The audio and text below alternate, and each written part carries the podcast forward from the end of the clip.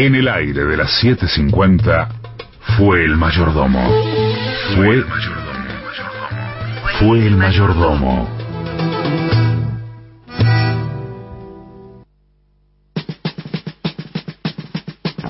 Bien, bien, bien, bien, a todo ritmo, con el bajo sonando ahí fuerte y picante. Iniciamos oficialmente la segunda hora de esta edición. Después el mayordomo, déjeme que les repita el teléfono de las 7.50, del WhatsApp de las 7.50, para todos y todas los que nos quieran dejar mensajes a lo largo de esta hora que nos resta pasar juntos.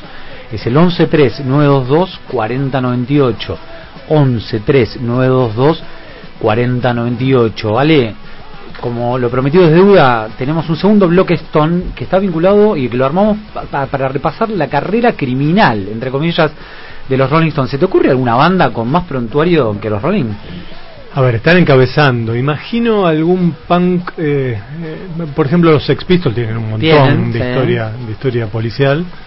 Eh, habría que pensar también, algunas bandas heavy metal tienen también, pero los Rolling Stones sí tienen. A ver, son eh, probablemente la banda que en, el, que en los momentos, eh, en el momento de, de, donde todo el mundo miraba al, al, eh, al pacifismo, etcétera, ellos se dedicaban a tener episodios policiales. A romperla, ¿no? Bueno, podemos desafiar, ya que pasamos los, los números de, teléfonos de la, de la radio, desafiar a los, a los oyentes. Que nos digan. Que nos digan si se les ocurre que, hay una banda que pueda ser más criminal o cuáles serían otras bandas con tanto o más prontuario criminal que los Rolling Stones.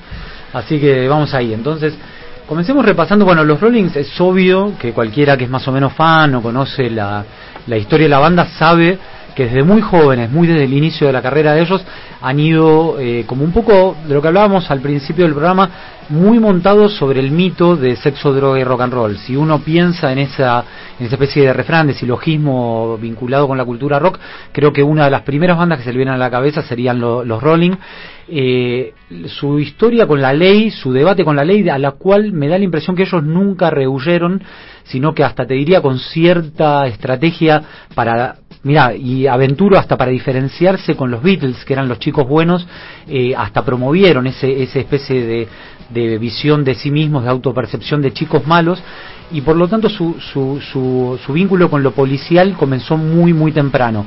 Una de las primeras eh, episodios es una, una detención eh, que, que, tuvieron los Stones en el año 67, muy recordada sobre todo en la cultura inglesa, que fue cuando el grupo antinarcótico de la policía inglesa irrumpe en una especie de casa quinta que tenía Gay Richards en un lugar que se llama Redlands, en las afueras de Londres, donde había una especie de reunión en la cual había otros músicos, había íconos femeninos de la época como Marianne Faithfull, que en ese momento era novia de Mick Jagger, eh, grandísima artista, por cierto, Marianne Faithfull, y ahí es donde se produce una detención en, el medio de un viaje de ácido, en el medio cuando estaban todos, este grupo de, de Stones y amigos, entonces Stones and Friends, estaban en el medio de un viaje del SD y en ese momento es eh, cuando toca la policía en el medio de ese viaje, como se suele decir, toca la puerta a la policía y se produce esa tremenda detención que, que inicia, tremendo quilombo y que inicia un juicio que fue fundamental para la historia moderna de Inglaterra y que de alguna manera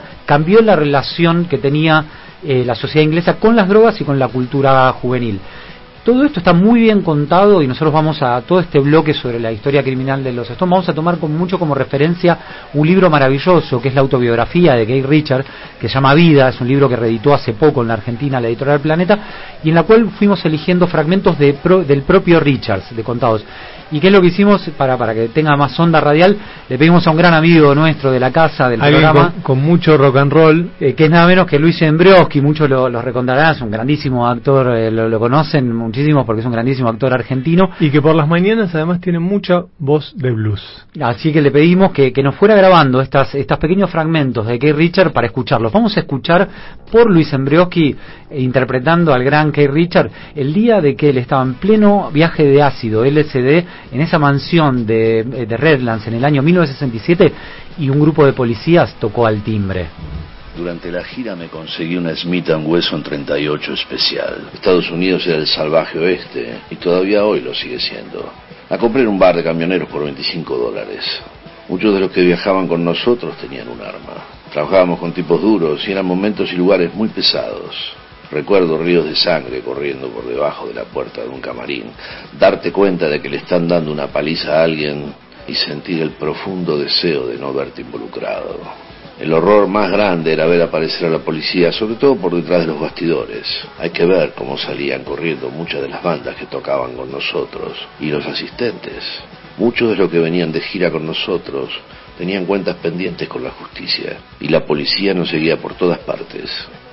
Perdón, mala mía, les aclaro este, este primer fragmento de las memorias de Keith Richard que nos cuenta Luis Ambroski, en realidad no es el, de el, su que, que, lo vamos a escuchar ahora después, sino algo que también está muy bien contado en, el, en la biografía Vida, en su autobiografía de Keith Richard, que es cuando los Stones empiezan a hacer giras por Estados Unidos. Y lo que se cuenta es muy de salvaje oeste, ¿no? Es, es una época muy particular de los Estados Unidos, a finales, a mediados de los años 60, y, y sobre todo es un momento en el cual los Stones empiezan a tener muchos problemas con las policías, sobre todo en los estados del sur, eso es algo que está muy bien contado en el libro de Richard, eh, y por dos cosas empiezan a tener problemas. Las policías hacen verdaderas persecuciones de la banda y de su entorno en esas primeras giras por los Estados Unidos, pero por dos razones. Por una, obviamente, por, el consumo de drogas, no solo de la banda, sino de toda la gente que lo rodeaba, sino también por algo que habla muy bien de algo de la banda, que es que los Stones tenían una fascinación muy grande con la cultura negra.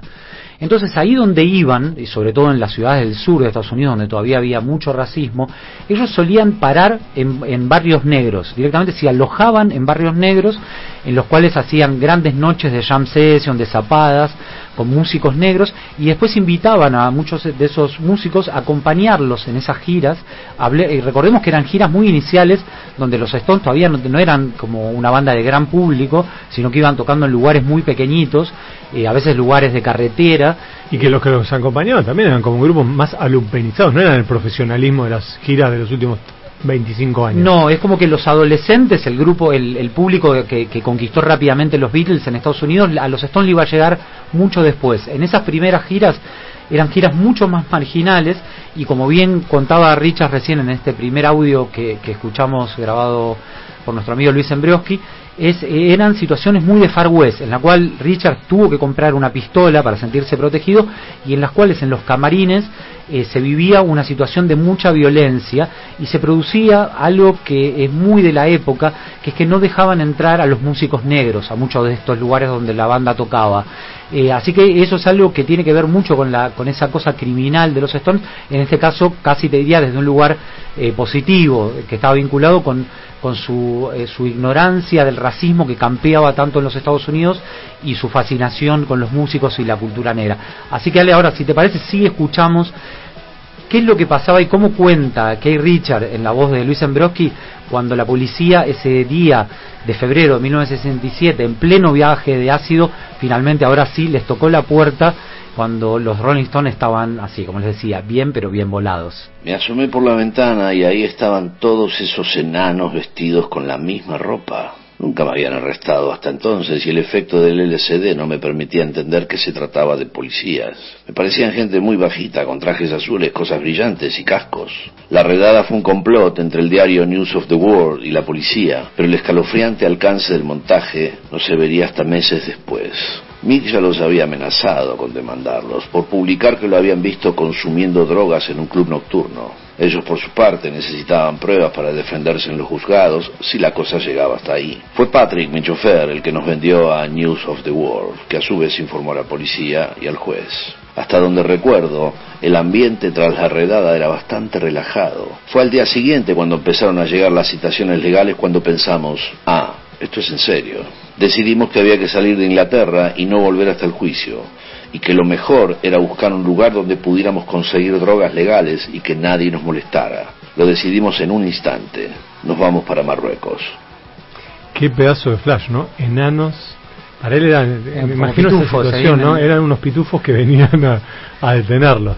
Te cuento qué es lo que pasó con este caso. Esto fue, como les decía, en 1967, es uno de los grandes casos policiales vinculados con los Rolling Stones, eh, de alguna manera son utilizados por, por, la justicia británica para dar una, eh, eh, una visión aleccionadora a la juventud británica que venía como, como irrumpiendo en la cultura rock. y utilizan a la banda como para, para tratar de cortar de cuajo todo lo que venía siendo la cultura de las drogas y como te decía y la cultura rock en general lo que ocurre es los detienen a través de, de, un dato que pasa, como bien cuenta Richards en este fragmento, de un diario, que es el diario News of the World, un histórico diario conservador británico, que es un dato que le pasa a la policía, eh, el diario, a partir de ahí se produce la derredada y empieza un juicio eh, que, al cual eh, Mick Jagger es condenado a tres meses de prisión, en, un año más tarde, en el 68, es condenado a tres meses de prisión y Kay Richards a un año de prisión por haber sido el dueño de la casa donde estaba ocurriendo esa fiesta lisérgica. ¿Cómo termina esto? Es, empieza a ver, eh, y está bueno porque los medios tienen mucho que ver. Un medio es el que los denuncia y de alguna manera es un medio el que los salva. Hay otro diario también conservador que se llama The London Times que empezó a hacer una campaña muy fuerte por defender a los Stones y, eh, señalar que era una persecución, una, una casa de brujas que en realidad estaba haciendo, como contábamos hace un rato, una casa de brujas sobre la cultura juvenil. Acordemos Recordemos que esta es la época de lo que se llamó el swing in London, es, el, es un, London, un Londres de apertura, lo que sería el destape que ocurrió, por ejemplo, en Madrid en los 80, es de mucha, mucha moda, mucho arte, mucha rebelión juvenil, eh, y entonces como que el London Times señala y empieza a hacer una, una campaña a favor de los Stones, a la cual se suma buena parte de la opinión pública, con lo cual, después de haber sido condenados, casi un año después, si bien tuvieron que, que tanto Jagger como Richard cumplir una breve condena, finalmente ambos dos eh, son eh, sobreseídos. Así que esa es eh, la segunda gran anécdota. La tercera que decidimos, el tercer paso del prontuario involucra más particularmente a Kay Richard. Esto pasa ya mucho más adelante, 10 años más tarde, en los 70. Kay Richard ya tenía muy serios problemas de adicciones a las drogas, sobre todo a la heroína. Y lo que ocurre en, en 1977 que es detenido durante una gira en Canadá en lo que ya después de, haber sido muchas veces tener problemas con autoridades en muchos países del mundo, sobre todo en Estados Unidos, finalmente esta parece ser una detención final, lo, detiene nada menos que la policía montada de Canadá en un, en un hotel de Toronto, eh, y ya parece ser ya el, el final de que Richard realmente lo, lo, lo, detienen con 30 gramos de heroína en el hotel, con cocaína, eh, ya empieza... Cosa gorda. Cosa gorda, y ya empieza a ser, tanto para él como para la banda, la visión de que esta vez se vuelve, se iba a volver casi imposible seguir de, adelante. de seguir adelante. Él estaba convertido en lo que se suele decir un junkie, un adicto a la heroína. Los que no la conocen es una droga tremenda, muy pero muy difícil de, de dejar y, eh, y este ese, y hay una cosa que es muy linda en torno a esto que, este, es este audio que vamos a escuchar ahora que me parece que tiene que ver tiene que ver con la detención pero con la actitud que toma Mick Jagger. Ante la detención mucho se habla sobre de que eh, eh, Richard es, es, más como el rockero el, el que el que va para adelante y Mick Jagger es el careta de la banda. Hay mucha mitología en torno a eso. Y el propio que Richard en este audio eh, que, nos, que nos grabó nuestro amigo Luis Siembroski, vamos a escuchar cuál es la visión de que Richard, tanto de la detención como de la actitud de Mick Jagger sobre ello. Durante el incidente de Canadá, Mick me cuidó con mucha dulzura y nunca se quejó de nada. Se encargaba de todo. Hacía el trabajo de mantener andando a la banda en mi ausencia y organizaba las fuerzas para rescatarme. Me cuidó como un hermano. Mientras esperábamos el juicio, nos fuimos a París a grabar el disco Some Girls y fue como si hubiésemos rejuvenecido. Fue algo sorprendente y creo que tuvo que ver con el sentimiento de que era muy probable que yo terminara en la cárcel y que los Stones se separaran. De ese sentimiento salió un disco que vendió 7 millones de copias y que traía canciones como Beast of Burden y Miss You. Evidentemente los Stones. Nos nutríamos del caos. Sabes que eso es muy lindo, a mí me, gustó, por eso lo, lo, lo rescaté, esta, esta parte de, como les contábamos, es, son fragmentos de la autobiografía de Kay Richards. ¿Cómo es que se llama el libro? Vida, se llama simplemente Vida, la, la reeditó, es un libro que tiene unos años, pero el año pasado o el anterior lo reeditó Planeta en la Argentina, es un, libro precioso, hermosísimo para, para cualquier fanático de la banda y, y, para cualquier amante de la cultura rock en general. Está escrito como los dioses, con mucha autenticidad.